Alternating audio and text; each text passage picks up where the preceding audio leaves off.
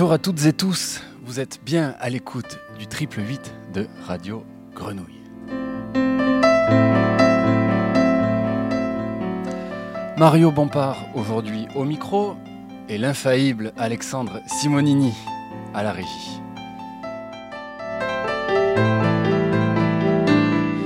Nous sommes en direct de la médiathèque de Salon de Provence pour deux heures entre littérature, théâtre et musique dans le cadre de Lecture par Nature.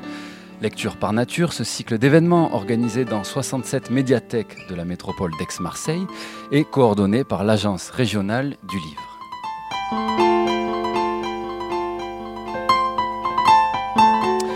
Au programme de cet après-midi ensemble, une première heure lors de laquelle nous accueillerons deux auteurs. Colline Housset, autrice de Musique du monde arabe, une anthologie en 100 artistes, publiée aux éditions Le Mot et le Reste l'année passée. Nous discuterons de son ouvrage, puis elle ponctuera l'émission de morceaux de musique de son choix.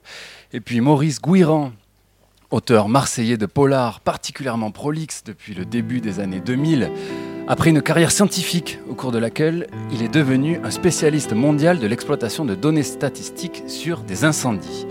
Maurice Gouiran est présent à l'invitation de Flore Brognard, membre de l'équipe de la médiathèque de Salon de Provence, qui viendra l'interroger.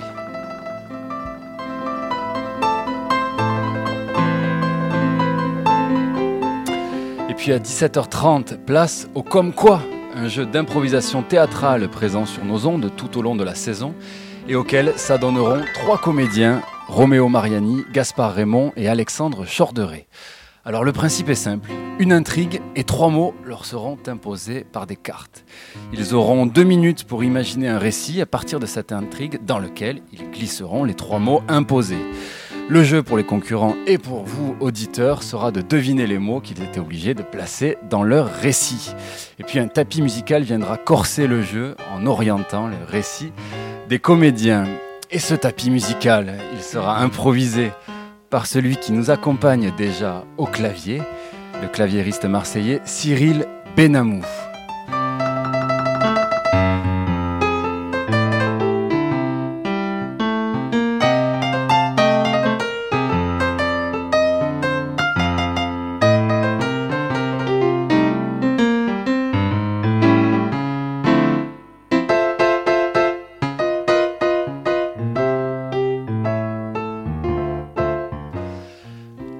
Euh, un octopus, Cyril peut jouer euh, avec, euh, par-dessous, par-dessus, il va jouer seul, il jouera à côté. Il sait tout faire, c'est un grand plaisir de l'avoir de nouveau à côté de nous. Et donc Cyril jouera un peu tout seul à la fin de notre première heure, puis sera rejoint par Alexandre Chorderet pour une lecture musicale.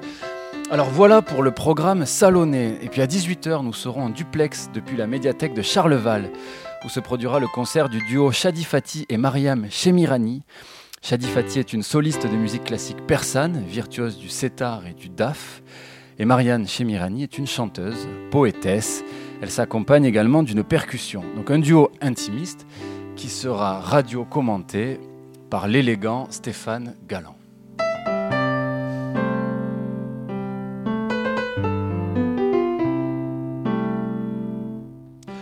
Nous accueillons tout d'abord sur ce plateau Colline Housset. Bonjour Colline. Bonjour.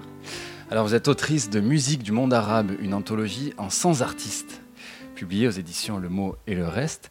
Alors au-delà de la question musicale que vous abordez là, vous êtes une spécialiste des, des cultures du monde arabe. Vous êtes passé par l'Institut d'études arabes de Damas et puis vous enseignez aujourd'hui à Sciences Po. Et donc dans ce livre, vous établissez une anthologie des musiques du monde arabe. Un sujet qui est euh, incroyablement vaste, qu'il s'agit avant tout de cadrer. Et donc vous commencez déjà par définir le monde arabe, l'arabité, puis vous tentez de démarquer des, facteurs unificateurs des musiques du monde arabe. Et donc la première partie du livre, elle s'attache à ça, avant de laisser place aux 100 portraits d'artistes et d'albums qui composent votre, votre anthologie.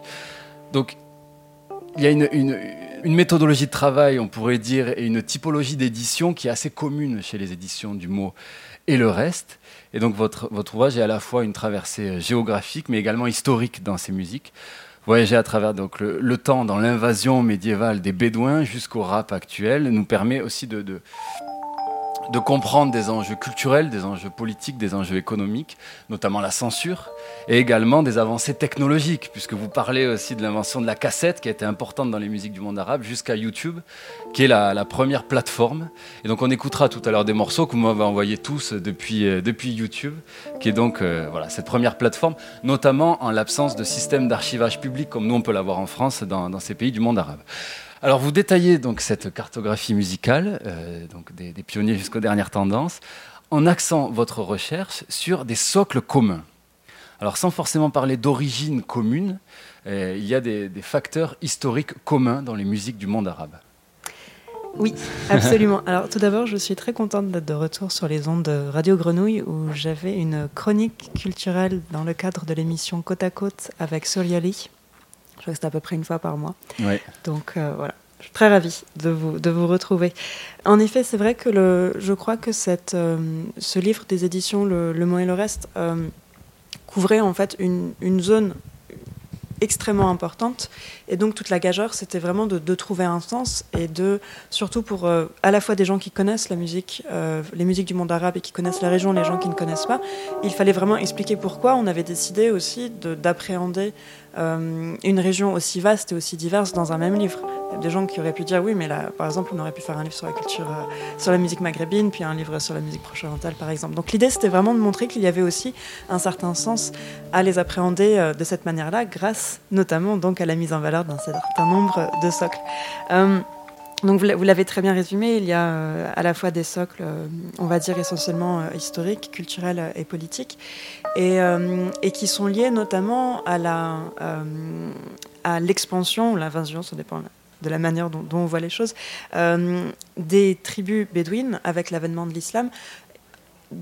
au départ de la péninsule arabique jusqu'au Proche-Orient, donc la Syrie, le Liban, euh, la Palestine et aussi euh, l'Afrique du Nord, donc l'Égypte, et après euh, le Maghreb, Tunisie, Algérie et Maroc.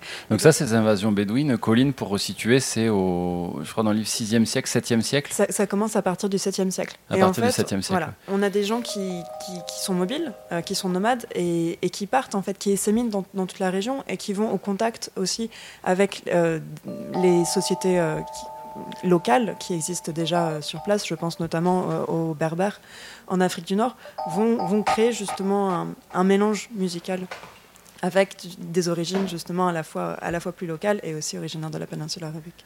Et alors vous parlez également, ça c'est très très intéressant, il y a une carte à l'appui des grandes routes commerciales historiques qui participent de ces filiations aussi euh, musicales. Est-ce que vous pourrez nous, nous, donner ces, différentes routes? Je crois qu'il y en a trois majeures. Alors, encore une fois, en fait, ce qui est, intéressant dans cette région, c'est qu'il y a toujours eu énormément d'échanges, euh, notamment entre les, côtes, les villes des plaines, en fait, euh, là où il y avait une facilité, une possibilité de, circuler, et donc énormément d'échanges commerciaux notamment. Euh, avec donc des routes à la fois qui vont d'est en ouest et du nord au sud. et celle que j'ai recensée était bah, tout d'abord la, la, route de la soie, en fait, qui dans ses multiples ramifications, parce que finalement il n'y a pas une route de la soie, il y en a, il y en a plein, euh, mais partait de, Constantinople, euh, donc qui est aujourd'hui Istanbul, euh, passait par le nord de la Syrie, et après continuer jusqu'à continuer jusqu'aux Zornes. Vous avez également la route du café, la route des esclaves, qui remonte de la Corne de l'Afrique, qui est fait officiellement, dans une partie des pays, euh, fait officiellement partie de la Ligue arabe euh, aujourd'hui, jusqu'encore une fois jusqu'à Constantinople à travers euh, la péninsule arabique et après un certain nombre de routes commerciales qui traversaient le, Maghreb, l'Afrique du Nord, allant de Mauritanie, notamment pour le sel et pour les chameaux, donc de Mauritanie jusqu'au jusqu'au Soudan. Et alors, Colline, ce que partagent tous ces pays aussi, c'est une même terre. Et ça, vous insistez sur l'importance des, des champs agraires des musiques rurales aussi dans ce patrimoine commun. Des et, alors également des chansons propres, euh, ça c'est aussi autre chose, mais ça va de pair dans ces chansons traditionnelles, des chansons propres aux grands rites de la vie aussi, donc les mariages, les enterrements, les communions et, autres. Alors ça c'est vrai que c'était une autre... Euh, au-delà de la définition géographique, euh, il y avait aussi une définition en fait thématique de quel type de musique on parle. Est-ce qu'on parle simplement de la musique qui a été commercialisée? Est-ce qu'on parle simplement de la musique savante Ou est-ce qu'on parle aussi euh, de la musique du quotidien, de la musique euh, des gens assez simples, notamment à la campagne? Est-ce qu'on parle de la musique religieuse? Et, donc en fait, c'est vraiment ce qu'on appelle un soundscape en fait, qui, que j'ai essayé d'établir d'établir ici en, ne faisant pas non plus de, hiérarchie, en ne disant pas par snobisme ou par autre, par académisme peut-être, de dire mais ça c'est de la musique qui mérite d'être écoutée. En fait, toute, musique mérite d'être écoutée du moment qu'elle fait vibrer les gens, que ce soit intellectuellement, que ce soit physiquement. Et donc du coup, j'ai tenu à mettre en valeur notamment des, voilà, tout, tout ce répertoire traditionnel qui est également repris d'ailleurs aujourd'hui notamment par des musiciens électro qui jouent justement sur l'aspect très, euh, très, très dansant en fait, qui parle au corps euh, de ces musiques traditionnelles. Et alors, ce sont des langues euh, orales, et l'oralité est importante. Et quand on dit ça, donc, ce sont des traits communs dans, dans, ces musiques traditionnelles du monde arabe. C'est la place accordée au verbe et à ceux qui savent le formuler et le mémoriser. et donc, ça, c'est intéressant parce que vous racontez que dans la culture bédouine, il n'y a pas de distinction entre la poésie et le chant. Et euh, donc voilà, cette culture orale aussi fait que ce patrimoine commun est possible. Et euh, oui, c'est vrai qu'en fait, la musique, euh, alors ça, c'est en fait, c'est le cas dans toutes les sociétés de tradition orale, y compris en France. je pense notamment à la Bretagne jusqu'à une certaine époque, où, en fait tout se transmettait. Les, gens ne savaient pas forcément lire et écrire, et tout se transmettait par la musique, par les chants, par la poésie.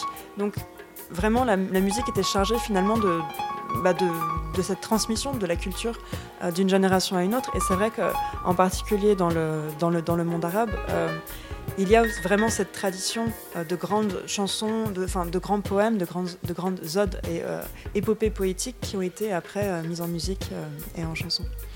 Et alors il y a un autre facteur décisif dans, ce socle commun, c'est vous, vous parlez du congrès du Caire. Euh, au printemps 1932, où le vice-roi d'Égypte, Mohamed Ali, veut se distinguer de la tutelle ottomane euh, sur le pays en entreprenant une modernisation de l'État et de la société inspirée du modèle européen. Donc c'est un congrès avec de nombreux artistes majeurs euh, du monde arabe, et c'est un congrès qui dit beaucoup aussi de la place du Caire dans la culture arabe et dans le monde arabe au XXe siècle, une place qui vous le dites aussi qu'elle a perdu depuis, mais qui a été très très importante au siècle dernier. C'est vrai que le XXe siècle est marqué par la, par l'hégémonie, euh, on va dire, politique et culturelle du Caire, notamment dans le contexte du nationalisme arabe et du panarabisme. Jusque-là, les grandes capitales du, impériales du monde arabe étaient plutôt euh, Damas, euh, Bagdad, et également des villes en, Andalousie dans le cadre de, l'Empire omeyyade. Et donc c'est vrai que le Caire finalement émerge euh, tout simplement parce que c'est euh, une ville qui est relativement centrale euh, dans la région, qui se trouve finalement pas très loin des, grandes routes commerciales, notamment de celles qui partent vers les Indes avec la création du, canal de Suez.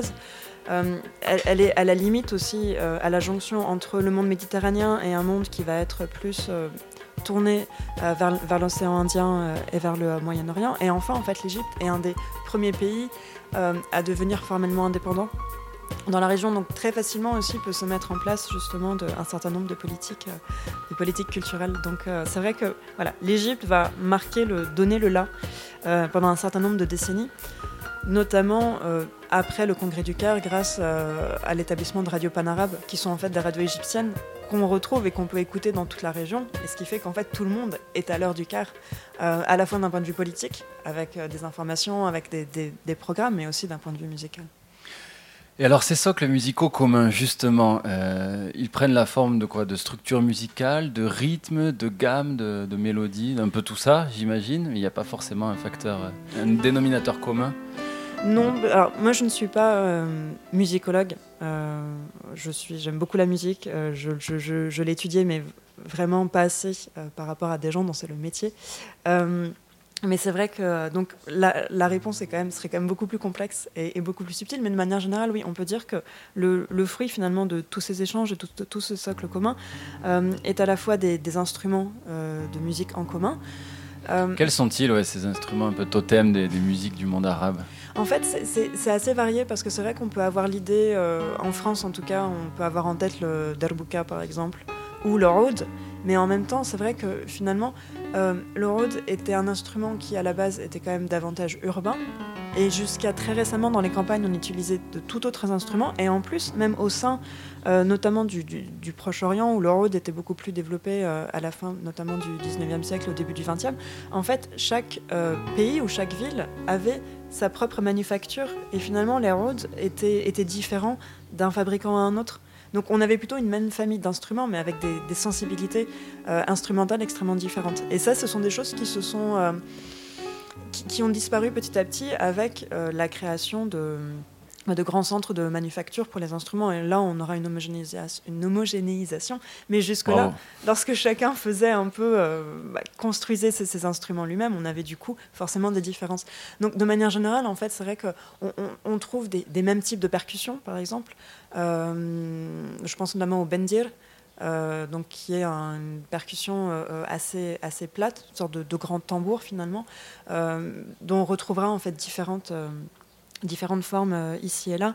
Euh, je pense aux instruments, bon, à la fois à cordes pincées, euh, mais aussi à cordes frottées. beaucoup d'instruments de la famille des violons. Alors, je n'irai pas dans les détails, mais c'est vrai qu'on en a de manière assez prédominante. Et après, en termes de vent, vous avez les instruments de type flûte, notamment le naï, qui est tout simplement un roseau. Et ça, qu'on va, justement, grâce à sa facilité de, de fabrication, va se retrouver très facilement d'une région à une autre, et beaucoup d'instruments à hanches doubles, et notamment des cornemuses. Mais bon, ça c'est mon petit euh, dada personnel, donc euh, je n'accaparerai pas le micro pour vous parler de cornemuse aujourd'hui. je sens que Cyril est très déçu. On est open, on est open. En tout cas, c'est passionnant, hein. c'est vraiment passionnant. Je reviendrai pour vous parler de cornemuse si vous voulez. Bah, Cyril Colline, on va écouter de la musique, mais alors avant de, d'écouter de la musique, euh, ce, qui, aussi unifie le monde arabe, c'est euh, tous ces pays, c'est le fait d'appartenir au monde arabe, et c'est donc l'arabité. Ça, vous, vous, essayez, vous tentez une définition, j'imagine qu'elle est très complexe euh, au début de votre livre. Est-ce que vous pourriez nous en donner quelques clés? Ah non, non. On aurait pu commencer par là, ou c'est vraiment trop trop long? Non, non, justement, dans le livre, je, dis qu'il y a des gens qui ont passé leur vie à essayer de déterminer ce concept, mais que je ne voulais même pas entrer, entrer dedans. mais en, en, fait, d'un point de vue, on va dire, juste pour reprendre les basiques, en fait, euh, il y a mille, manières de voir les choses, mais c'est vrai qu'on euh, considère aujourd'hui euh, politiquement comme arabes les pays qui sont membres de la Ligue arabe, et lorsqu'on regarde en fait les critères d'appartenance à la Ligue arabe, il y a un critère linguistique, il faut que l'arabe soit une des langues officielles du pays. Il y a un critère religieux, il faut que l'islam soit une des de facto des, des, religions principales du pays, et enfin un critère qui est plus euh, historique euh, et, surtout en fait un sentiment d'appartenance. Et c'est vrai que tout est subjectif dans les identités. C'est euh, il y a la partie objective, mais encore qui peut prêter à débat, et après il y a la partie subjective. Est-ce que quelqu'un va se sentir arabe ou pas? Et aujourd'hui, ce sont des choses qui ont énormément évolué. et il y a beaucoup de gens qui vont ne vont pas ressentir le besoin de se revendiquer de cette identité-là. Donc voilà, c'est quelque chose que j'ai mis de côté. Bien sûr. mais vous donnez quand même des critères. Sans je le dire, vous en donnez un peu. je reprends les critères qui existent. C'est vrai que même sur la langue, euh, dans, dans, le livre, je mets en, exergue également bah, des répertoires qui ne sont pas de langue arabe, mais qui sont de langues parlées dans la région, comme toutes les langues berbères, soit le l'amazir, le tamacher, euh, les langues kurdes, euh, et aussi des langues de la péninsule arabique qui ne sont, qui sont pas forcément de l'arabe. Et alors donc on l'a compris, un des grands enjeux de ce livre, c'est d'essayer de trouver un dénominateur commun aux musiques du monde arabe et déjà au monde arabe. Et donc après il faut une méthodologie pour réussir à dégager 100 artistes de cette anthologie. Alors quelle a été votre, votre méthodologie si c'est possible d'en dégager une? Alors euh, en fait j'ai choisi mes artistes en fonction... Euh, de l'aspect représentatif qu'il pouvait avoir en fait. Le plus important était qu'il euh, puisse représenter un mouvement, un pays, une communauté, euh, un genre musical. Et j'ai très vite abandonné en fait cette idée entre guillemets de, de quota, que ce soit de genre, que ce soit d'époque que ce soit de pays, parce que finalement ça aurait été totalement artificiel. Euh, et par exemple mettre autant d'artistes pour un pays comme Bahreïn, comme Bahreïn autant que l'Égypte ou que l'Algérie, qui, ont une place beaucoup plus importante, en tout cas à l'échelle régionale, ça aurait été totalement euh, euh, déséquilibré. Donc du coup, je, l'ai vraiment fait un peu au feeling, tout en, tout en prenant soin que, voilà, que chaque, finalement, chaque communauté musicale soit représentée. On écoute quelques extraits oui. de cette anthologie. Alors, j'ai concocté un petit mézé, un petit euh, ensemble musical. Je crois qu'on commence par Arijan et un duo avec euh, une chanteuse. Euh, donc Arijan est syrien, kurde, et Nermin, la chanteuse qui, qui interprète le morceau avec lui, est irakienne. Et c'est une sorte, en fait, c'est un remix de, de, plusieurs vieilles chansons traditionnelles et un remix un peu plus funky.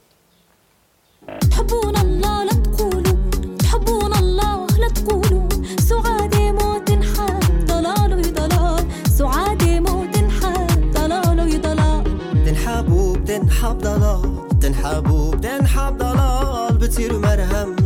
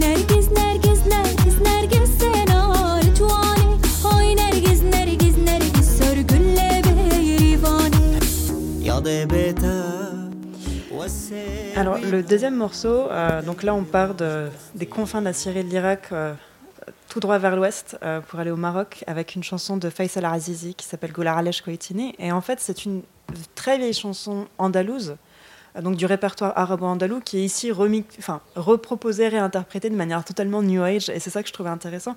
Et et en fait, c'est une chanson qui a notamment été interprétée par euh, un autre artiste qui s'appelle Pinhas Cohen, euh, et qui fait partie justement de, tous ces chanteurs euh, juifs et musulmans de, de, musique andalouse au Maghreb, donc que ce soit le Maroc, la Tunisie ou l'Algérie.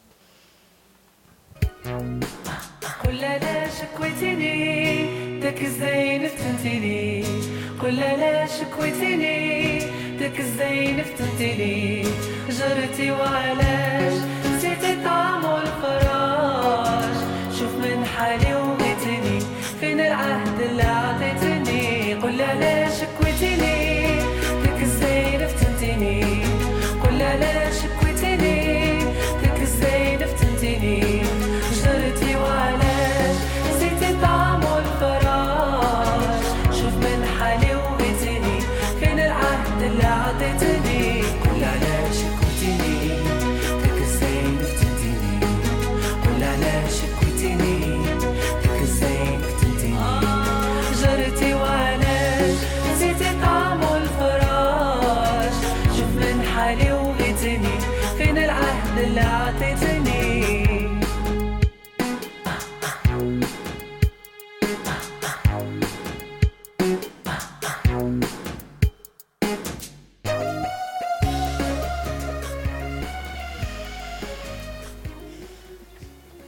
le troisième extrait euh, est un extrait d'une chanteuse égyptienne qui s'appelle Mariam Saleh, euh, qui a beaucoup réinterprété de, chansons euh, d'un interprète très important qui s'appelle Cher Imam, qui est vraiment le chantre de la chanson contestataire en Égypte, notamment dans les années 1970. Et, ici, c'est une chanson qui s'appelle Nouh El Hammam, et ça fera le lien avec la chanson suivante parce que Mariam Saleh a notamment collaboré avec un producteur prodigue euh, libanais qui s'appelle Zaid Hamdan, mais on, on en reparlera dans une seconde.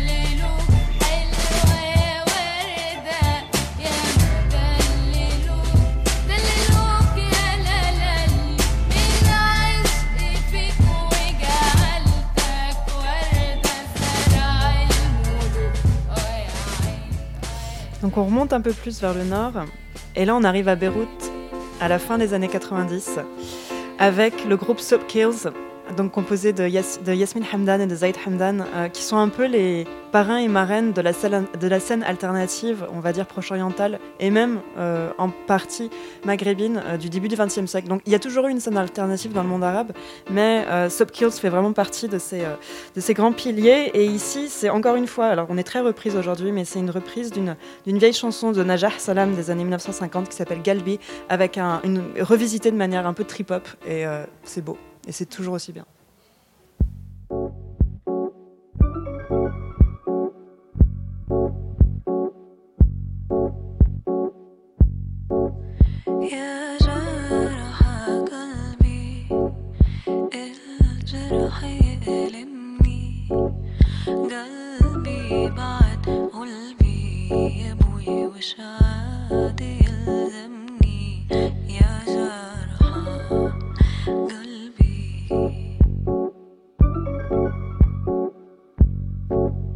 眼里那温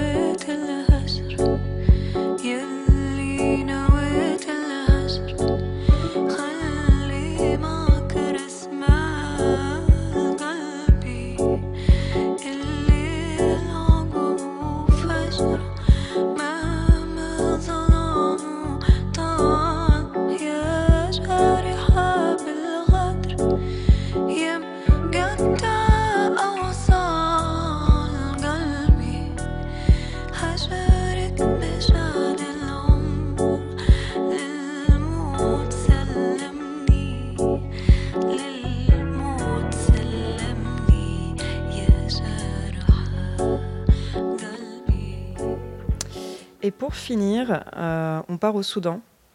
Il y, a un- cinquième, c'est ça? On part au Soudan, ça va être assez rapide, euh, surtout que je n'ai pas énormément d'informations sur cette chanson.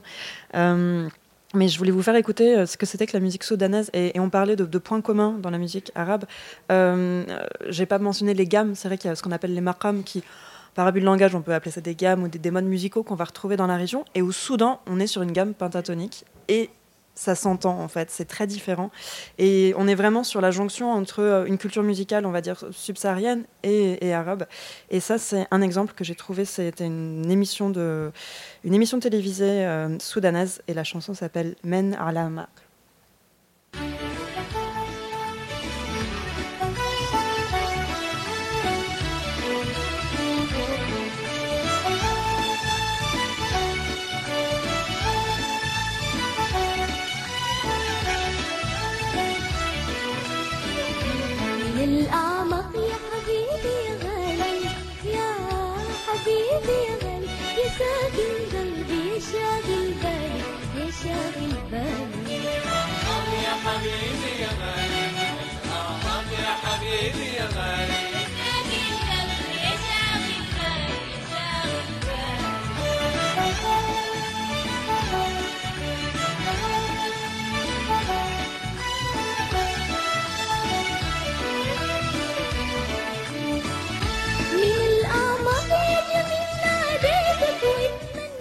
Voilà, c'était une petite euh, sélection express en attendant euh, une présentation de morceaux euh, en entier tout à l'heure en deuxième partie de l'émission. C'est ça, merci beaucoup Colline Housset. Donc oui, on vous retrouvera pour des respirations musicales euh, issues de votre livre. Et on accueille tout de suite sur les ondes de Radio Grenouille, toujours en direct de la médiathèque de Salon de Provence, Flore Brognard, membre de l'équipe de la médiathèque. Bonjour Mario, Bonjour Flore, comment ça va? Ça va bien, on est ravis de vous accueillir et on vous remercie. Vraiment. Bon, on a vu qu'il y avait du monde dans la médiathèque, on a vu que le dynamisme n'avait pas tellement été altéré. Non, on a maintenu l'ouverture, on continue de faire du prêt, on continue de maintenir tout ce qu'on peut pour soutenir la lecture publique, notamment à Salon de Provence. Et alors Flore, vous êtes venue avec un invité aujourd'hui. pas des moindres. Maurice Gouiran, bonjour. Bonjour. Merci d'avoir répondu à notre invitation. C'est un plaisir de reprendre enfin les rencontres en médiathèque, ça nous avait manqué. Bah, nous aussi. Hein. Euh, On imagine, et quoi de plus beau pour nous que d'ouvrir le bal avec un auteur à la réputation nationale, maintes fois primé, et qui a publié aux éditions Gigal plus de 30 livres, des romans noirs et des, polars, pardon, et qui est tout particulièrement apprécié par les lecteurs salonnais. Donc merci beaucoup. Moi, je vais parler aux mathématiciens que vous êtes, puisque vous avez un doctorat de mathématiques. Nous avons à la médiathèque 11 de vos livres. Et depuis le tout premier, La nuit des bras cassés, paru en 2000, vos romans ont été empruntés à Salon plus de 600 fois. C'est un record, un très très joli score. Et sans surprise, ce sont les aventures de votre Clovis Narégou, le journaliste d'investigation, qui sont les plus plébiscités. Mais dites-moi, Maurice, ce Clovis, c'est un peu vous, non? Ah, peut-être, euh, je ne sais pas si vous vous êtes rendu compte, c'est un anagramme de mon nom. Ah non, je l'avais pas remarqué, effectivement, en Narigou. Donc on est tombé juste. Même âge, même profond d'humanité, et en même temps même distance un peu ironique. Non, fait, c'est pas tout à fait moi, parce que Clovis Narigou, c'est c'est un gars qui a 50 ans. Bon, il a 50 ans depuis 20 ans, déjà, c'est un problème. Il a 50 ans, euh, il a réussi sa vie professionnelle magnifiquement, il a une vie personnelle qui a été catastrophique, sa femme s'est barrée, il voit plus ses gosses. Bon, c'est pas, c'est pas tout à fait moi. mais, Quand je suis parti de- du Rove tout à l'heure, ma femme était toujours à la maison et je n'étais pas fâché avec mes gosses. Donc c'est pas tout à fait moi, mais c'est vrai que euh, il y a un peu de moi. Un peu de vous. Euh, Ce Clovis Narigou est un véritable héros de polar. Il nous entraîne dans des enquêtes haletantes. Et vous, vous êtes toujours très précis sur et le vocabulaire et les méthodes euh, de la police. Comment vous travaillez? Comment vous faites pour en savoir autant? Ah, mais j'ai mes réseaux d'abord. D'abord, j'ai mes réseaux et ensuite, j'ai mes méthodes. Bon, moi, j'ai fait des études de, mathématiques, donc euh, j'utilise toutes les procédures de, de la recherche mathématique pour, euh, en particulier, euh, vérifier les informations. Vous savez qu'aujourd'hui, pour faire du sensationnel, c'est pas compliqué et on tombe vite dans le complotisme. Mm. Donc moi, ce que je veux apporter au lecteur, c'est une information qui est nouvelle, une information qui va l'intéresser, voire le sidérer, mais une information qui est validée. Et cette validation, bah, c'est euh, cette, euh, cette culture, cette formation que j'ai, qui m'ont éloigné de la littérature pendant très longtemps, puisque euh, aujourd'hui, dans l'enseignement français, on est soit en littéraire, soit en sci- scientifique et pas les deux. Et puis on voit, bon, entre parenthèses, que à l'époque où les philosophes étaient mathématiciens, à l'époque où ils étaient mathématiciens, ils racontaient beaucoup moins de conneries qu'aujourd'hui, où ils sont simplement littéraires. hein. Euh, bon, je ferme la parenthèse dessus. Je vous renvoie à un excellent article sur Télérama cette semaine sur, ce, euh, sur, ce point. Donc voilà, euh, il y a une certaine méthodologie, puis il y a aussi la soif d'apprendre, de, savoir, et puis les, réseaux, les techniques de recherche aussi. Vous ne dévoilez pas vos sources, mais il y a un autre personnage très important dans tous vos livres, c'est la ville de Marseille, car c'est un personnage à part entière, n'est-ce pas? À Marseille, c'est une héroïne euh, au sens euh, premier du terme. hein. Euh, bon, moi, je, n'ai pas écrit un bouquin sur Marseille, mais Marseille est dans tous mes bouquins.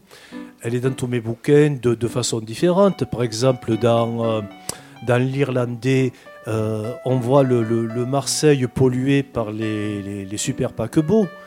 Euh, dans le Marseille, de, dans mon prochain bouquin qui s'appelle La peur bleue, c'est un bouquin sur la guerre d'Algérie et sur une opération qui s'est appelée la Bleuite, eh bien, il y a le Marseille des logements indécents et des, des immeubles qui s'effondrent. Donc Marseille est toujours là, c'est un fil rouge.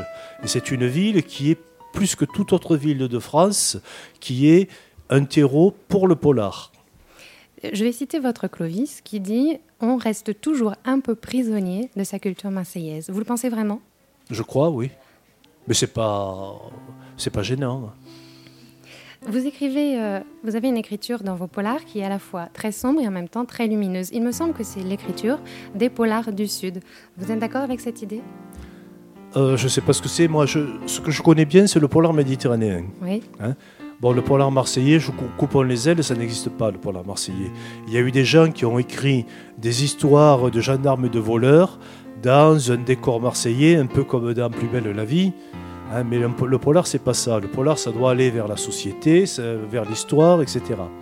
Donc, il n'y a pas de polar marseillais, il y a eu des auteurs de polar marseillais, mais il existe véritablement un polar méditerranéen, c'est peut-être ce que vous appelez polar du Sud, et je suis d'accord avec vous, qui sont le polar méditerranéen, il est porté par Manuel Vasquez Montalban à Barcelone, par Jean-Claude Iso à Marseille, par euh, euh, Camilleri en Italie et en Sicile, et par Marc Harris en Grèce, mais aussi par euh, Yasmina Kadra en Algérie, par Driss au Maroc.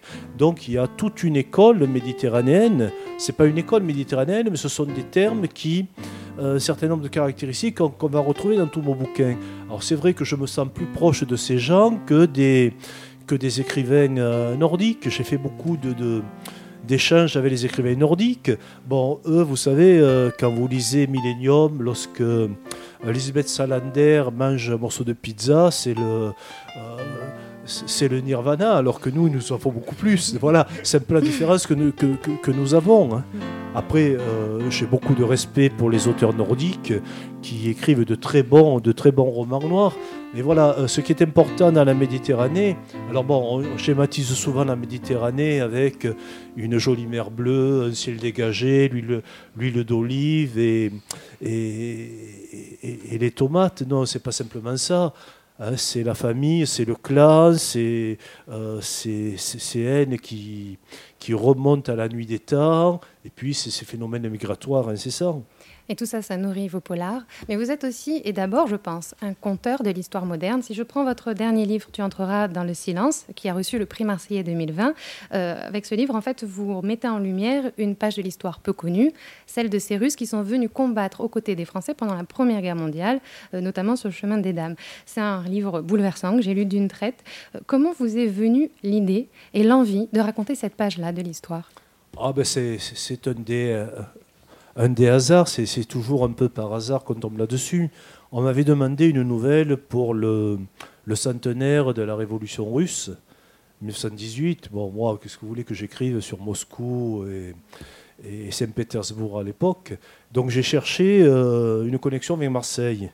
Parce que chaque fois, ce que j'aime bien, c'est raconter euh, dans ces collectifs quelque chose qui se rattache à ma région. Par exemple, dans euh, le collectif sur mai 68, tout le monde a raconté les événements de Paris Euh, mais à Marseille, il y a eu des événements aussi et il y a une en région. Et plus récemment, pour les 150 ans de la commune, nouveau collectif, tout le monde parle de Louise Michel. Mais euh, à Marseille, il y a eu Gaston Crémieux et il y a des événements qui méritent d'être comptés. Donc, je ferme la parenthèse, je cherche quelque chose qui a trait à la fois à la révolution de 1918 et à Marseille. Je trouve, et je trouve cette histoire des Russes qui sont envoyés à Marseille à la suite d'un deal passé entre euh, Paul Doumer, qui est sénateur, et le tsar. Et donc, les Russes ont 5 millions d'hommes qui peuvent combattre mais n'ont pas de fusil. Les Français ont des fusils, mais ils n'ont plus d'hommes parce qu'ils sont tous morts en 14 et en 1915. Et donc, il y a ce deal qui est passé. Et ce sont ces Russes perdus, 11 000 Russes qui débarquent à Marseille, qui vont aller euh, sur, le, sur le front de Champagne, où ils rencontreront d'ailleurs Jean Giono. Je l'ai un peu caché dans le bouquin, mais le lecteur averti le, le- le Le devine, découvrira. oui. hein. Et sur le chemin des dames, et ensuite arrive la nouvelle révolution russe. Et ces Russes, donc, les, le gouvernement provisoire ne les veut pas, et on va les, les, les mettre dans le camp de la Courtine, à la Creuse, qui, voilà, qui va connaître une fin malheureuse. Donc cette histoire, c'est une histoire qui m'a, que j'ai découvert, euh, j'ai écrit une nouvelle là-dessus, et puis bon, ça me semblait mériter mieux que, que 20 pages.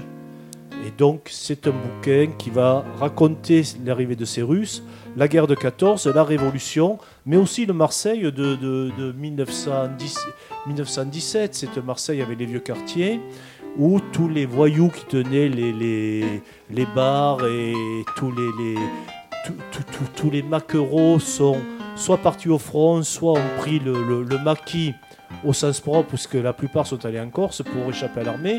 Et donc, c'est un quartier en plein bouleversement, avec des événements qui sont des événements réels que j'ai retrouvés. Ce sont tous des révoltés, mais comme à peu près dans tous vos livres, et d'ailleurs c'est un peu ce qu'on aime euh, quand on vous lit, c'est votre plume euh, de révolté, même d'indigné. Euh, ce qu'on lit, c'est que rien ne vous révolte, plus que l'assujettissement des foules ou le pouvoir aveugle des dominants. D'ailleurs, le magazine Marianne vous remercie de, là je cite, nous forcer à la vigilance citoyenne. Pour vous, qu'est-ce que c'est cette vigilance citoyenne qu'on retrouve dans vos bouquins? Ah bon, moi, les grands mots, je ne les connais pas. Moi, ce que je sais, c'est qu'on doit, on on doit s'indigner de, de tout ce qui est injustice. Euh, on doit aussi euh, considérer l'histoire, et moi, je considère l'histoire du- avec une vision non manichéenne, c'est-à-dire il n'y a pas les bons et les côtés, les bons d'un d'un côté, les méchants de l'autre. C'est plus compliqué que ça. Si vous avez lu mon- mes chapitres sur la révolution russe, bon, ben, vous vous rendez compte que c'est pas aussi évident que ça. hein, euh. On va pas dévoiler la fin du Non, on ne livre. dévoile pas le fait.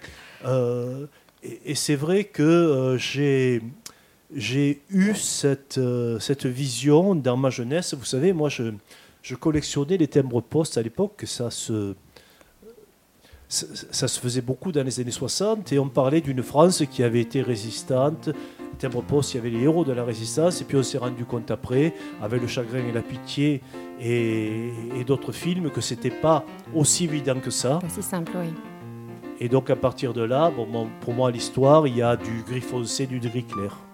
Allez, une petite dernière question pour terminer. Vous faites dire à votre personnage Rotis- Rotislav pardon, que tout homme a besoin d'un modèle.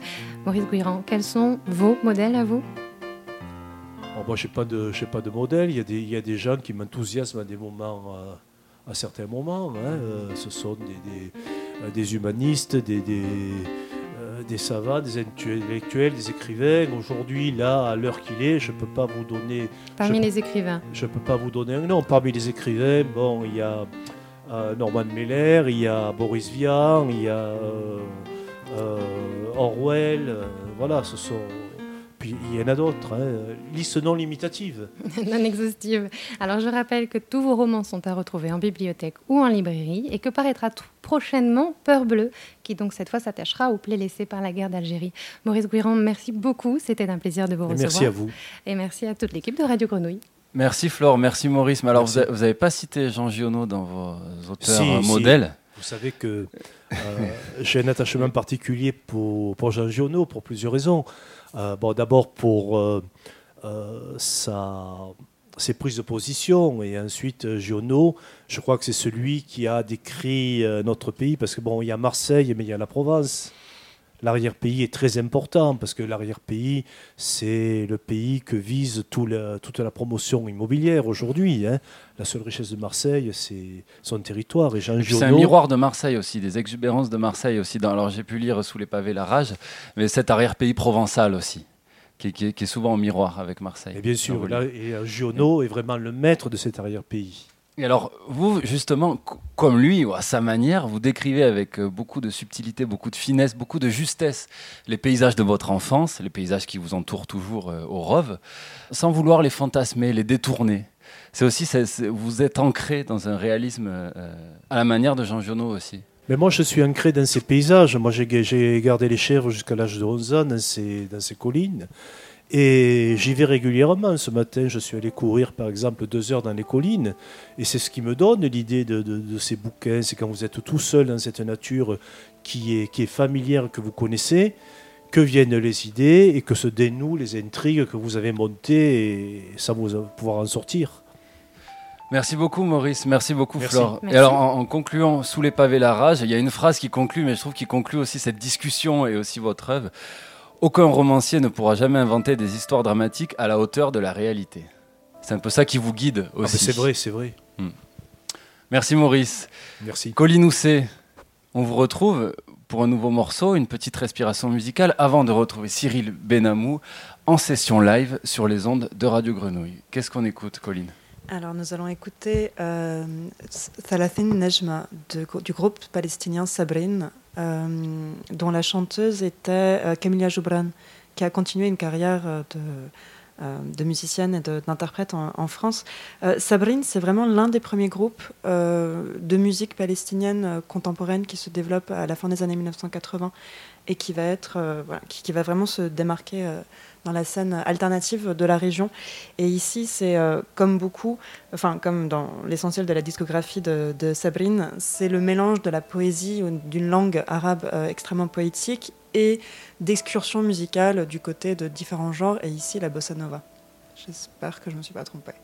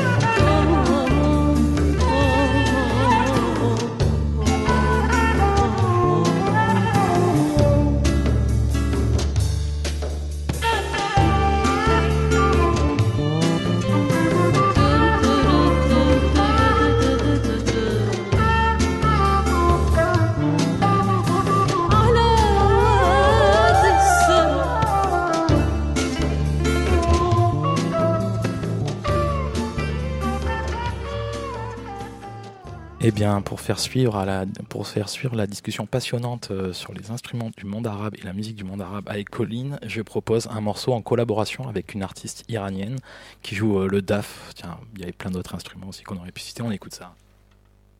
Qui s'appelle Assal Malekzadeh. Ah,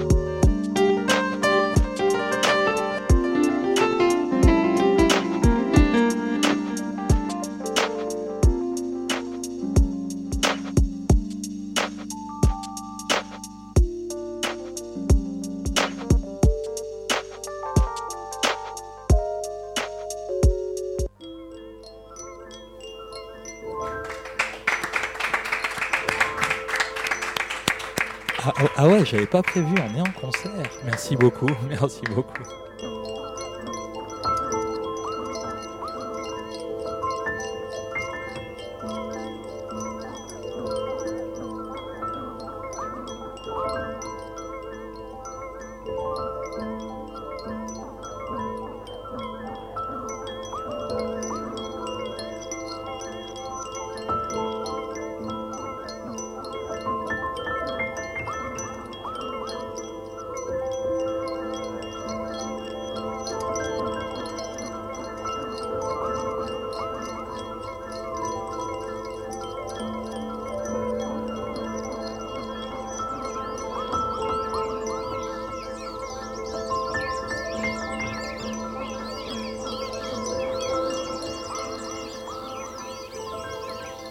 Isabelle jouait, et des deux mains en même temps.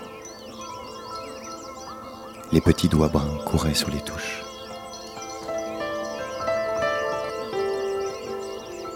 Un mince bracelet d'argent dansait autour de son poignet. Parfois, elle levait très haut une main qui restait suspendue en l'air une seconde, puis retombait avec une vitesse incroyable. Sur plusieurs notes à la fois, comme un épervier sur des hirondelles.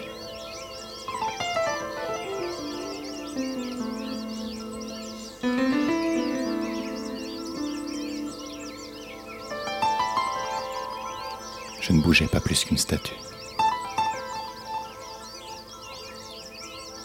Je regardais la crispation des fragiles épaules et la petite nuque pâle entre deux tresses de soie brillante.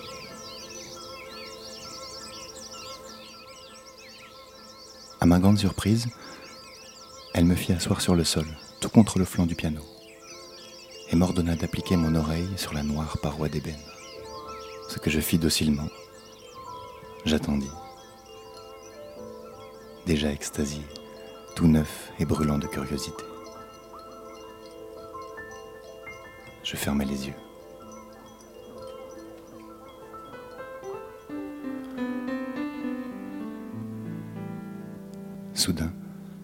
J'entendis sonner puissamment les cloches de bronze. D'abord un peu espacées, comme les premières gouttes d'une pluie d'été.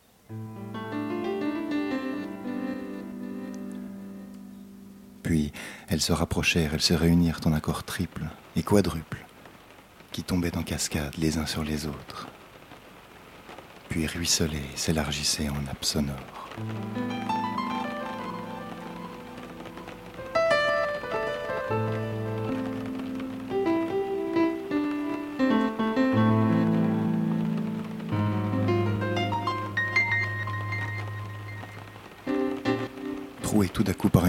Grêle de notes rapides, tandis que le tonnerre grondait au loin, dans de sombres basses qui résonnaient jusqu'au fond de ma poitrine.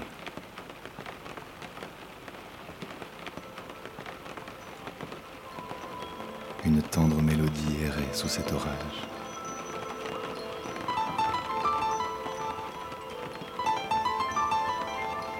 Elle s'élançait par moments vers le ciel,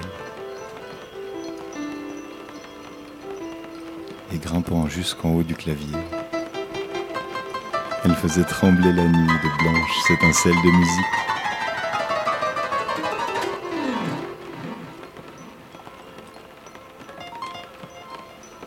Je fus d'abord abasourdi, puis bouleversé, puis enivré. La tête vibrante et le cœur battant. Je volais, les bras écartés au-dessus des eaux vertes d'un lac mystérieux. Je tombais dans des trous de silence, d'où je remontais soudain sous le souffle de larges harmonies qui m'emportaient vers les rouges noirs du soleil couchant.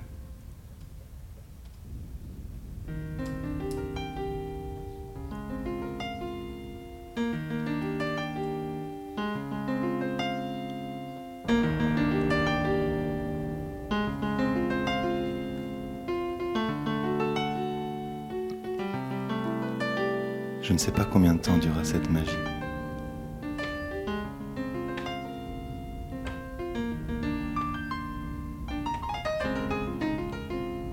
Enfin, sur le bord d'une falaise, quatre accords, l'un après l'autre, ouvrirent lentement leurs ailes et s'envolèrent, disparaissant dans une brume dorée, tandis que les échos de l'ébène n'en finissaient plus de mourir.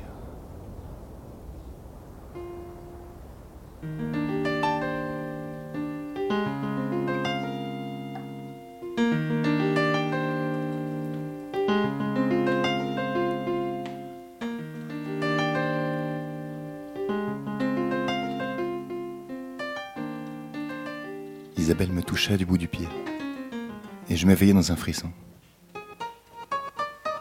Et voilà. Ça te plaît? Je ne sus que répondre. Je souriais d'un air gêné. Je regardais ses mains si petites, qui faisaient naître tant de musique, et j'ai compris que c'était une fée qui avait les clés d'un autre monde.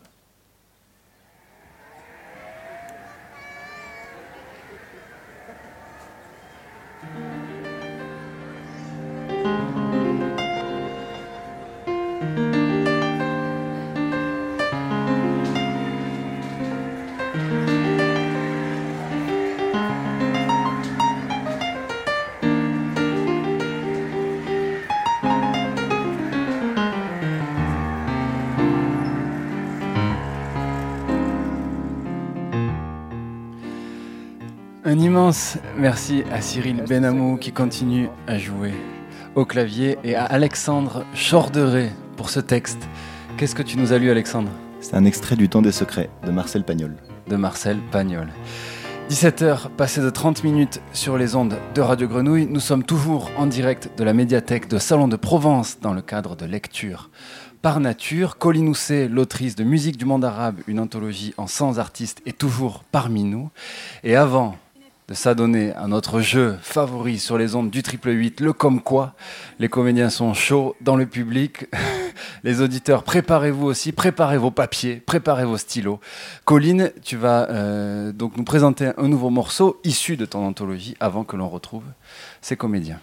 Alors, nous partons en Irak et ça va dépoter avec Zil Aouj de Ayman Hamid, qui est une chanson qui a été euh, interprétée et composée euh, à, l'automne 2019 lors des grandes manifestations euh, qui ont lieu à Bagdad, qui ont eu lieu à Bagdad, excusez-moi, dans l'espoir avorté, ou en tout cas non réalisé jusqu'à présent, de, renverser le gouvernement actuellement en place en Irak. Donc une révolution portée, tentative de révolution portée par les jeunes, et ici transformée en musique.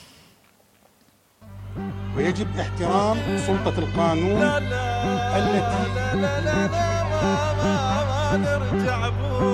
لا مو من طبع الرجعة لا هي الطلعة طلعة لا حقنا نجيبه قوة وكل فاسد ناوي ننشل عاملي حقنا بالملي واللي بايقنا خلي يقولي إيش راح يسوي لما نبقى وهو راح يولي. خلي يلحق ربعة كلهم سبعة في سبعة.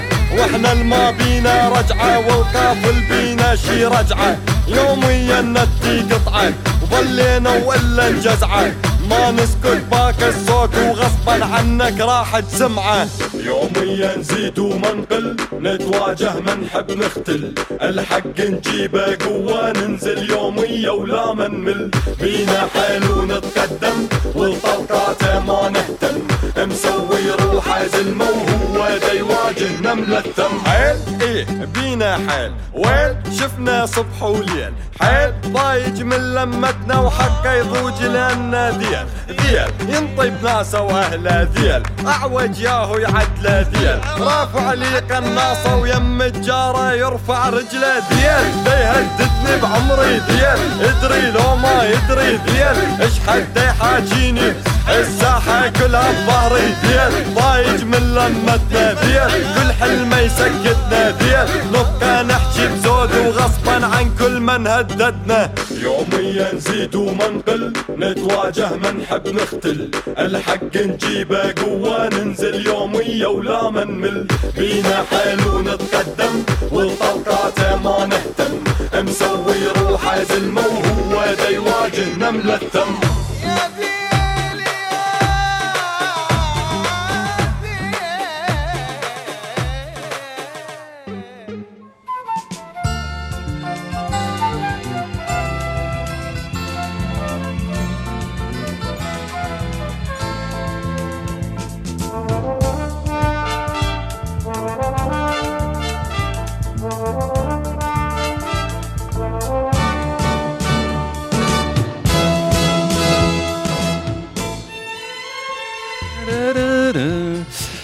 L'heure du goûter, l'heure de la mélodie, l'heure de la comédie, l'heure du comme quoi. Place au comme quoi. Avec trois comédiens. Alexandre Chorderet, que on vous a déjà présenté. Gaspard Raymond, qui nous a rejoint. Salut Gaspard. Et Roméo Mariani. Salut Roméo. Salut. Alors, le comme quoi, je le réexplique, je l'ai expliqué en introduction, mais pour tous les auditeurs et puis pour Cyril, euh, qui n'était pas là au début, donc c'est un jeu d'improvisation théâtrale qui est présent tout au long de la saison sur les ondes de Radio Grenouille. Donc le principe est simple, une intrigue, et trois mots seront imposés par des petits papiers, par des cartes, mais là ce sont des petits papiers. Et donc les comédiens auront deux minutes pour imaginer un récit à partir de cette intrigue dans lequel ils vont devoir placer les trois mots. Alors dans le premier round, on va jouer avec deux mots, et puis dans le deuxième round, on jouera avec trois. Donc le jeu, bien sûr, pour les concurrents et auditeurs, ça sera de deviner les mots que les comédiens étaient obligés de placer dans leur récit. Donc vous allez jouer tous les trois, les uns face aux autres. Je me propose de compter les points. Colline, toujours parmi nous, pourra aussi également de- essayer de deviner des mots. Cyril a un micro, donc il l'essaiera aussi. Je trouve que c'est vachement plus clair l'explication. Là, d'un coup, j'ai co- j'ai tout compris par rapport à tout à l'heure. Et alors, c'est là où on comprendra pas tout, c'est que toi aussi tu vas jouer. Ah oui, c'est vrai. avec un tapis musical qui va pouvoir un peu orienter leur récit, infléchir le ton et donc et, euh, et orienter l'histoire. On commence? Gaspard, Roméo, Alexandre, qui commence? Alexandre. Alexandre. Moi, je veux bien commencer. Alexandre, Le dans dinosaure cette de boîte à glace, tu peux choisir euh, trois mots. Magnifique. Et Gaspard, tu peux lui imposer une situation. Alors, Euh, avant de commencer, j'aimerais juste préciser que j'ai bon espoir de gagner cette manche. Ouais. Parce que euh, voilà, Lisa Kramar n'est plus avec nous. Depuis un accident tragique. pas vrai. Voilà, ce jeu se joue à 4 habituellement. Elle a 8 Et là, il victoires n'en reste sur que 8 comme trois. quoi à peu Oui, près. oui. Ça doit être ça. J'ai choisi mes mots. Alors la situation est la suivante. Vous réparez votre toit. Il y a du vent.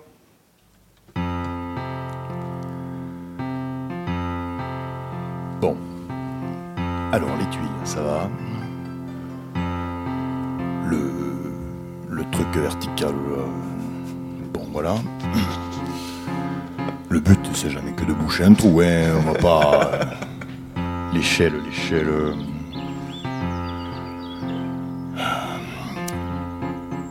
Marine, l'échelle, tu sais où elle est ou? Non. Et t'es pas parti à la fête là? Bah tu m'as dit que tu allais, qu'est-ce que tu fais? Je t'entends pas. C'est- T'es loin, t'es... Bah, vas-y, vas-y, vas-y. Moi je répare le tour, je suis l'homme, je répare le tour. T'aurais pu y aller. hein. Non mais... Faut dire que depuis que tu es parti euh, là, sur ta barque... euh, elle est, partie en vacances. Non, mais parce qu'il faut le dire. Elle est partie en vacances là, se faire dorer la pilule au milieu des requins et puis des méduses là. Voilà, elle me laisse tout seul. Partir à la fête foraine maintenant. Qu'est-ce que tu veux que je foute ça hein? C'est un toit. Moi, je lui fais un abribus, ça va bien. hein? Un toit. Ah bon, bref. On va pas faire sans requin. On va y aller tranquillement. On va Voilà. C'est terminé. Alors, ce qu'il faut dire pour les auditeurs et, et aussi pour Alexandre, c'est que quand Cyril s'arrête de jouer, l'histoire doit s'arrêter, même si c'est en pleine phrase. Évidemment, comme là, on te coupe la chic. Ouais. Gaspard Roméo. Alors. Roméo, à toi l'honneur. Moi, je pense que tu as essayé de caler. Il y a trois mots, hein, c'est ça? Ouais, j'ai calé les trois. Barque, méduse et abribus. Alors, euh, Attends, je- je- Gaspard, ouais. Gaspard. Alors, euh, moi je dirais barque, pilule que j'ai trouvé euh, très fin, la manière Mhm. dont tu l'avais. J'ai pas quand tu- entendu. Se beurrer la pilule Dorer la pilule. Dorer la pilule, pardon. Ouais, ouais. Et requin, Ok. ce sont mes trois mots. Eh bien, il y avait abri et non abribus, mais euh, on peut dire qu'on le compte, hein. on n'est plus à Ah, ça près. C'est vache. Et requin, effectivement. Voilà. C'est bien ça. Mais euh, Botox, vous ne l'avez pas trouvé. Non, il y a... Quoi? Tu l'as pas dit Tu n'as pas pas dit dit Botox. Botox. Tu l'as Tu n'as sûr pas dit l'avoir dit. Botox. Tu l'as pas dit. Et alors, Escroc tu en as dit que deux, mais il fallait en dire que deux lors Ah, voilà. rounds. hein. L'honneur est sauf. Très bien. Ah bon Ah oui, d'accord. Ah Quoi c'est qu'il en soit, Alexandre, tu as tout perdu puisque c'est la, règle terrible du comme quoi. À partir du moment où un concurrent devine un mot, tout est perdu. Roméo, un point Un demi-point un, Bon, point. un point pour Roméo, Abribus. Voilà. qui fait la course en tête. Roméo, à toi l'honneur. Eh, j'ai un point aussi, requin. Ah oui, un, un point Attendez. chacun. Un point chacun. Euh, Une intrigue pour Roméo. intrigue. Des mots. Moi, je suis, je suis encore sûr d'avoir dit Botox. hein. À revérifier. Envoyez-nous un Enregistré. courrier. Je peux en choisir deux hein, sur trois, c'est ça? C'est Ok, bon? C'est bon. Alors, la visite du sous-marin vous a rendu claustrophobe. Alors moi, euh, euh, à mes dernières vacances d'été, j'ai décidé de faire un petit tour en sous-marin. Je suis donc parti à Brest et j'ai embarqué à bord du euh, Isola 2000. Et pendant que le sous-marin... J'écoutais la télé en anglais. La radio, pardon. Ah, voilà, ça c'est... Oui, je me replonge dans mes souvenirs. Euh, voilà, pardon, je reprends l'histoire. Pendant que le sous-marin descendait doucement, j'oubliais tous mes problèmes terrestres. J'étais loin des enfants, de ma femme, du fisc qui essayait de me, rattraper. Je m'enfuyais donc vers de nouvelles profondeurs. Et un matin, alors que je me réveillais sous les coups de 5 heures du matin, quelque chose de gluant se glissa sous ma couette. Je fus alors surpris. Je soulevai ma couette et découvris un serpent. Mais pas n'importe quel serpent. C'était un boa.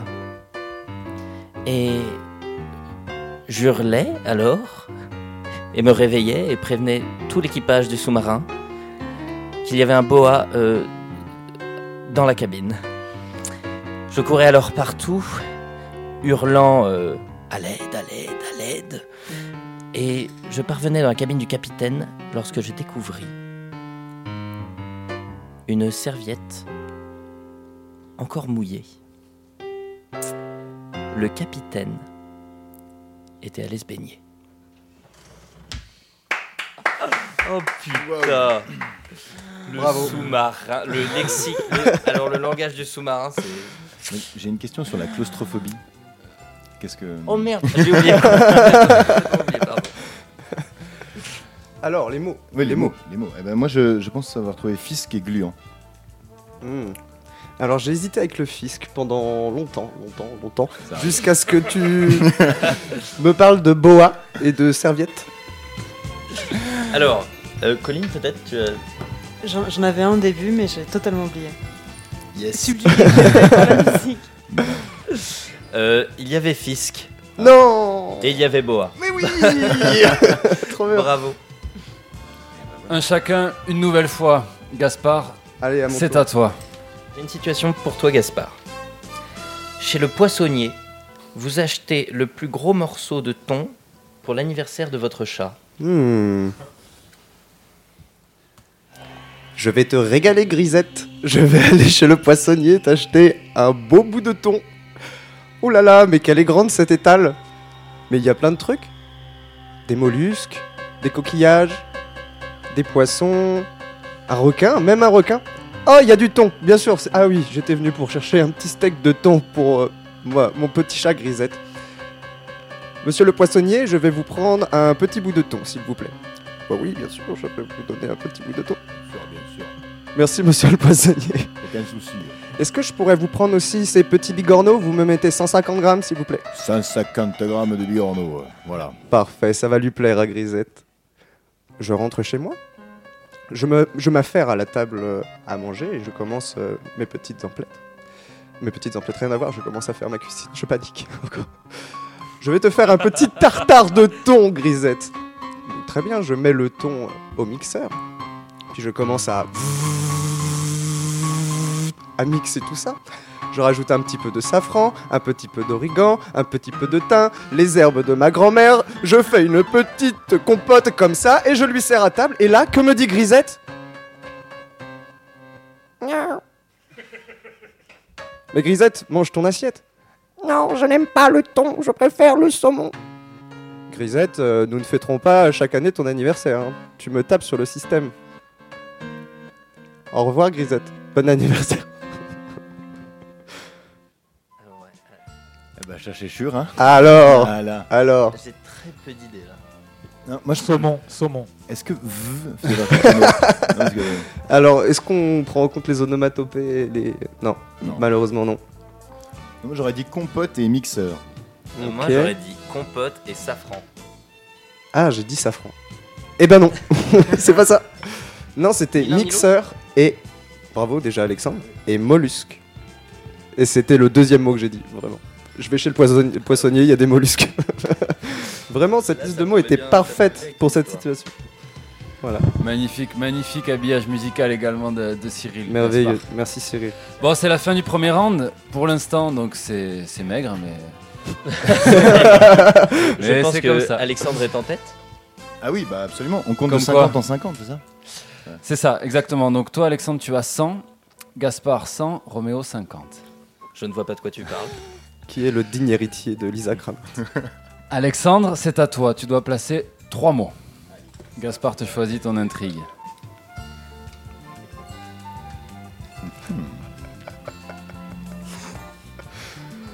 Ok. Allez, c'est bon. ouais. La situation est la suivante. Vous négociez une vente avec un acheteur japonais parlant très peu votre langue.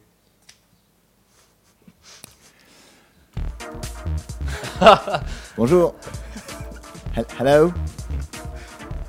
Do, do you speak English? Non. D'accord. Je parle pas japonais, moi. hein. Voilà. Euh, Est-ce est-ce que vous... Ah, ok. Trop bien. Euh, co- come, come here. euh, Enfin, ven- venez, euh, venez par là. on- pour manger un... On, on va faire ça autour d'un dîner, c'est c'est mieux. Adanish Lushulmu. D'accord.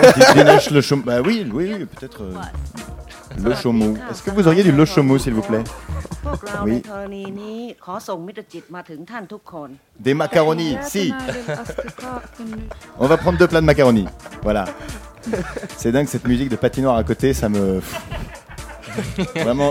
On n'avait pas dit qu'on allait au restaurant euh, un peu. Non Attends, depuis que toutes les bars sont fermées. يا ليت يجمعنا الزمان Salutaire la toată lumea Salut. la- Bonjour tout le monde Oui, bonjour. bonjour. Ah, vous me sauvez. J'ai énormément de mal à conclure cette euh, vente de péniche là. On, euh, je sais pas pourquoi on se retrouve ici. Voilà. euh. Bah, écoutez, d'ailleurs, euh, on- la musique de la patinoire a changé. C'est tant mieux. et, euh, et donc voilà, pardon. Je, je- je me remets. euh, combien nous disions déjà? Oui, parce que euh, c'est.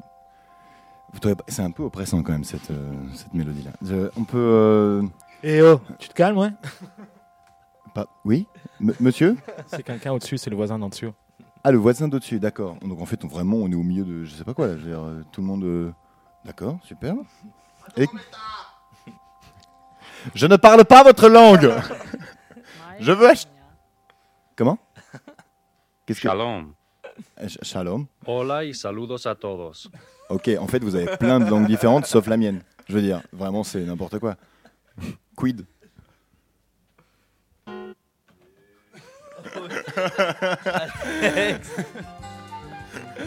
Cyril se mettait enfin au clavier après avoir bidouillé dans toutes ses archives.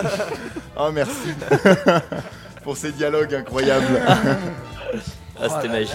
C'était magique. Quel dialogue En 55 langues. hein. Est-ce que tu as réussi à caler tes trois mots J'ai calé mes trois mots. Ok. Euh, il y avait- Là, j'en ai trouvé que Il y en deux. a un déjà, il y avait péniche. Non, il n'y avait Même pas pas péniche. Non, faut savoir qu'il achète vraiment une Ouais, ouais, péniche. C'est pour ça. C'est une vraie histoire. C'est mon placement de produit.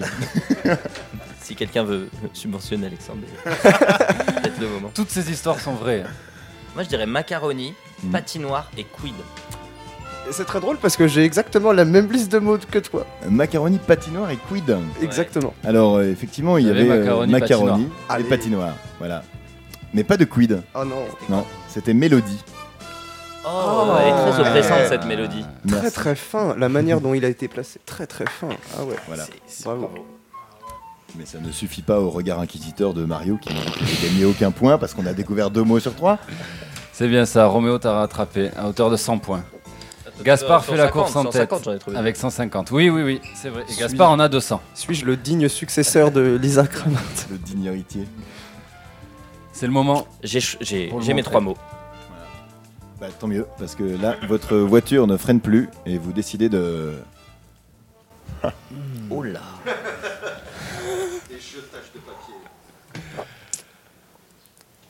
Alors, euh, j'avais décidé de ne pas prendre le tunnel du Gothard, mais de passer par le col.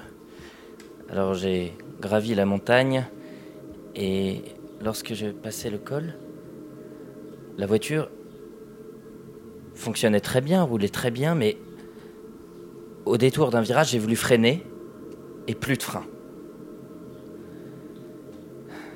Je... plus de frein. J'ai alors accéléré. Très rapidement, j'accélérais, je klaxonnais, les gens se, se poussaient sur la droite. Heureusement que j'avais un casque de moto dans mon coffre. Euh, j'ai verrouillé le, le- le volant d'une certaine manière, à ce que je puisse aller chercher euh, le casque qui était dans mon coffre. J'enfilais euh, mon casque sur la tête parce que j'avais très peur. J'ai remis ma ceinture. Et là, j'ai commencé à écrire une lettre à ma femme. En lui disant un petit peu adieu d'une certaine manière parce que je pensais que c'était la fin. Et sauf que mon crayon à papier n'était pas assez bien taillé. Alors je cherchais dans la boîte à gants, je savais que j'avais, une trousse avec plein de choses, une gomme, euh, des tailles crayons, etc. Et euh, j'ai pris le taille crayon, j'ai taillé mon crayon et j'ai fini d'écrire la lettre à ma femme. Et dans cette lettre, euh, enfin, en- je lui, je lui léguais tout ce que j'avais, puis je lui disais à quel point je l'aimais. Mais surtout, cette voiture dans laquelle j'étais, qui était une très belle Jaguar, ceci dit, je décidais de lui léguer aussi. Mais je lui disais, tu verras les impacts qu'elle aura reçus, euh, garde-les. Ces impacts euh, me représenteront. Finalement, euh, je continue à descendre, puis il y avait une, une espèce de bande d'arrêt d'urgence avec des graviers, puis je, je me suis foutu dedans, quoi. J'ai réussi à, j'ai réussi à freiner. Voilà. Je ne lui ai jamais remis cette lettre.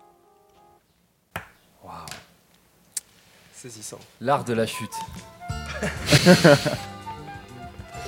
Ah, le testament. Bravo. Taille crayon.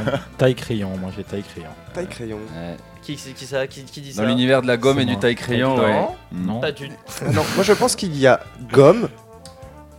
T'as fait une petite liste. La liste, à chaque fois, on, on place un petit mot. J'ai j'ai calculé la technique. hein. Très Donc, petit. euh, hein. Gomme, jaguar et impact. Impact, oui. Moi, L'air j'avais insatisfait. C'était très impactant. Impact, lettres et taille crayon. Alors, euh, il y avait bien un taille crayon. Il y avait une Jaguar. Wow. Ou un Jaguar, se- selon la préférence. Et il y avait le casque. Oh non Oh. Mais c'était dans le langage de l'automoto, tu vois. Ouais, c'est c'est ça. Ça passait crème. C'est plutôt bien tombé. Alors, récapitulons Bon, bah- la dernière manche décisive. Ah non, mais Combien de points, Gaspard, sur Euh, cette manche pour euh, toi donc 50 points sur cette manche. 50 200, moi au moins. Peut-être Ouais, 250. ok, 400. on part sur ça.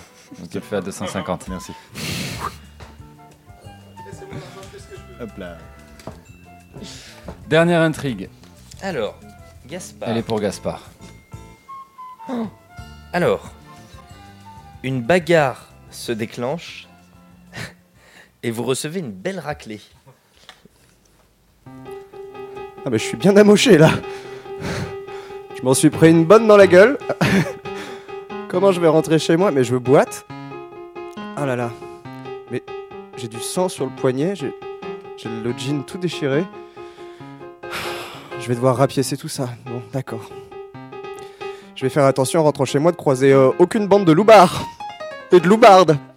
J'ai pas envie de me faire agresser une fois de plus. Mais qu'est-ce que une meute de loups? Mais non, une meute de loups Ils ont senti mon sang Ils me pourchassent. Je cours dans la ville, je cours dans la rue. Ils vont finir par me bouffer. Oh mais j'avais complètement oublié, mais je crois que j'ai un couteau. Mais non, c'est un pistolet dans ma poche que je sors et je menace. Je menace la meute de loups, les tiens en joue. Et avec mon zinc, je tire en l'air comme ça. Et ça fait bang Et ça fait fuir tous les loups.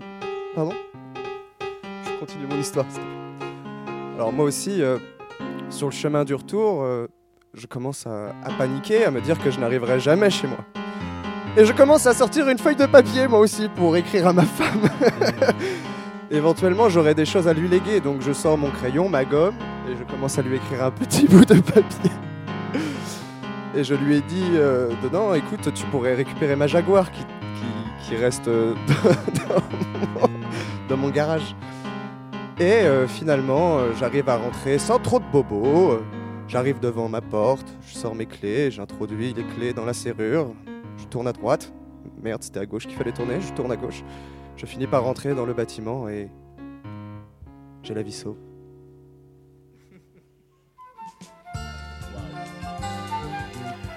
Waouh, avec- incroyable. Avec ton cousin. Avec mon cousin.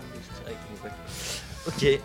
Ouais. Puis il y avait des bonnes références un peu. Je pense que t'avais quelques, Ah ouais, ouais, ouais, quelques griefs euh, contre, mais contre il y a- Roméo. Il y a des gens qui m'inspirent beaucoup dans Ah. cette émission. Oui. Alors, est-ce que euh, vous avez. Poignet. Non. Non. Moi, moi, j'avais euh, Lou, Zinc et Bobo que j'aurais trouvé très habilement placé. Bobo Ouais, t'as dit sans trop de Bobo et j'aurais trouvé ça très drôle. Ah ouais. Et Eh ben- attends deux secondes, Ah ouais, j'ai euh, Lou. Sinon, je vais dire les trois que tu vas dire et je vais. Vas-y, vas-y. Euh, Lou Bar, Lou et Zinc. C'est une défaite quasi totale pour, euh, attends. pour moi.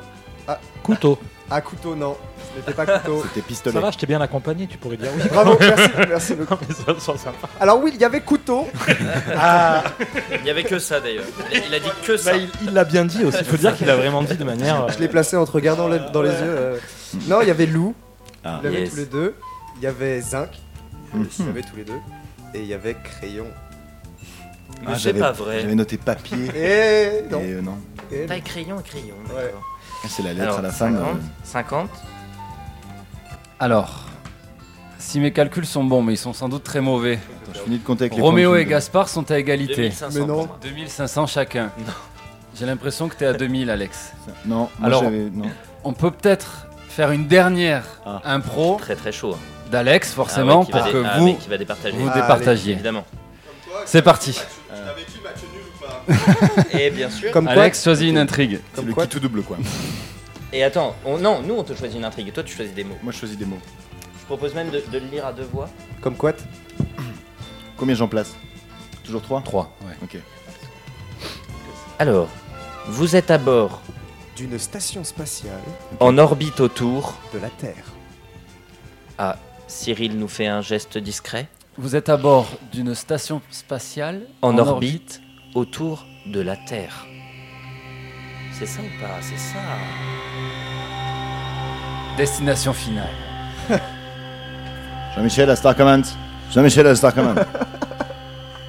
Nous avons intégré l'orbite. Voilà maintenant 8 mois que nous sommes partis. Et enfin arrivés depuis 7 minutes 50.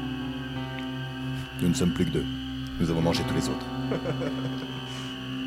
Il ne reste plus que moi et Jeanne. Depuis l'explosion de la Terre, tout ceci nous travaille énormément, émotionnellement parlant.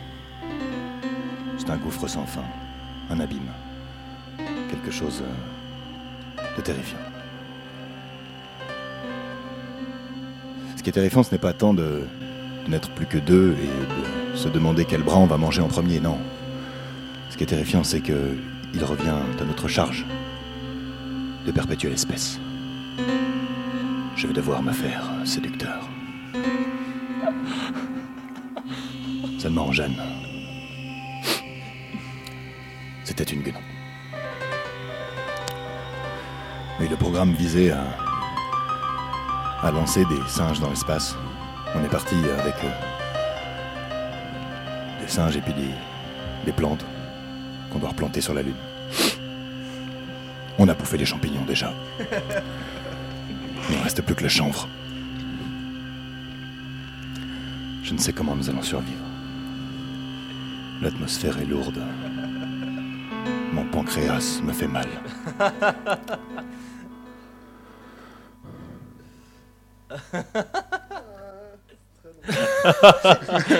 Le pancréas, il nous a tués, je crois.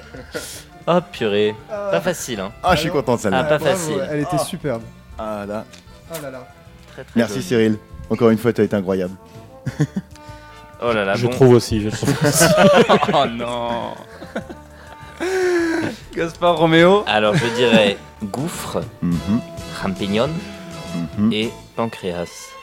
Je dirais séducteur, pancréas et abîme. Vous êtes sûr de vous? Sûr et Vous voulez certain. pas changer au dernier moment et me laisser gagner point de points Là, on Rien a, on du a tout. encore le temps de changer? Moi j'en ai un, je suis certain de moi. Ouais. Guenon. Que non, d'accord. Ah, attends. Ah, mais alors ça, c'est fallait- beau. C'est Ah, beau si, que je j'ai l'ai pas dit, je l'ai entendu. dit. Ah, j'ai pas- Tu l'as pas du tout dit. Replay, replay. Tu l'as pas du J'ai tout dit dit. Ok, abîme, on refait les guenon. bons. Ah non, Non. j'ai pas dit guenon. Du coup, on a Guenon, et c'est quoi que vous avez dit Non, non, il a pas guenon. Non, j'ai pas guenon. Euh, J'ai euh, séducteur, pancréas et abîme. Et moi, Ok. gouffre, champignon, pancréas. D'accord. Alors, c'est effectivement séducteur, abîme et champignon. Gaspard est le grand gagnant Allez c'est comme bon, quoi ça Bravo. Bravo Gaspard Bravo à Gaspard Raymond, bravo à Attends Roméo. Mariani et un grand bravo également à Alexandre Chorderet, particulièrement pour cette dernière histoire de très très haute volée. Un grand merci également à Cyril Benamou au clavier, toujours aussi impérial, et puis qui va continuer de jouer avant qu'on rejoigne Charleval. Merci à toute l'équipe de la médiathèque de Salon de Provence qui nous a accueillis aujourd'hui. Merci à Flore Brognard, merci aux équipes de Lecture par Nature. Merci à l'auteur Maurice Gouiran, merci à l'autrice Colline Housset et un grand merci également à Alexandre Simonini. Maintenant, place par la magie du, par la magie du duplex au concert de Charleval avec un duo de musiciennes iraniennes Shadi Fati et Mariam Chemirani. Shadi Fati est au setar et au daf. Mariam Chemirani chante, conte, accompagné de sa percussion. Un duo intimiste qui sera radio-commenté par Stéphane Galland. Cyril, je te laisse jouer quelques notes qui vont nous permettre de rejoindre Charleval, où un concert radio-commenté est en train de se vivre. Cyril, c'est à toi. Je suis navrée, nous ne servons plus le petit déjeuner, nous sommes passés à la formule déjeuner. Je voudrais un petit déjeuner. Vous n'en aurez pas, on n'en sert plus. Oui, vous venez de le dire. C'est ce monsieur le directeur. Oui, c'est lui. Est-ce que je pourrais lui parler? Oui. Rick, il y a un client qui aimerait te parler. À votre service Voilà, je voudrais un petit déjeuner. Nous ne servons plus le petit déjeuner. Je sais que vous ne servez plus le petit déjeuner, Eric. Sheila vient de me dire que vous ne serviez plus le petit déjeuner. J'ai pas envie d'être votre pote. J'ai juste envie d'un petit déjeuner.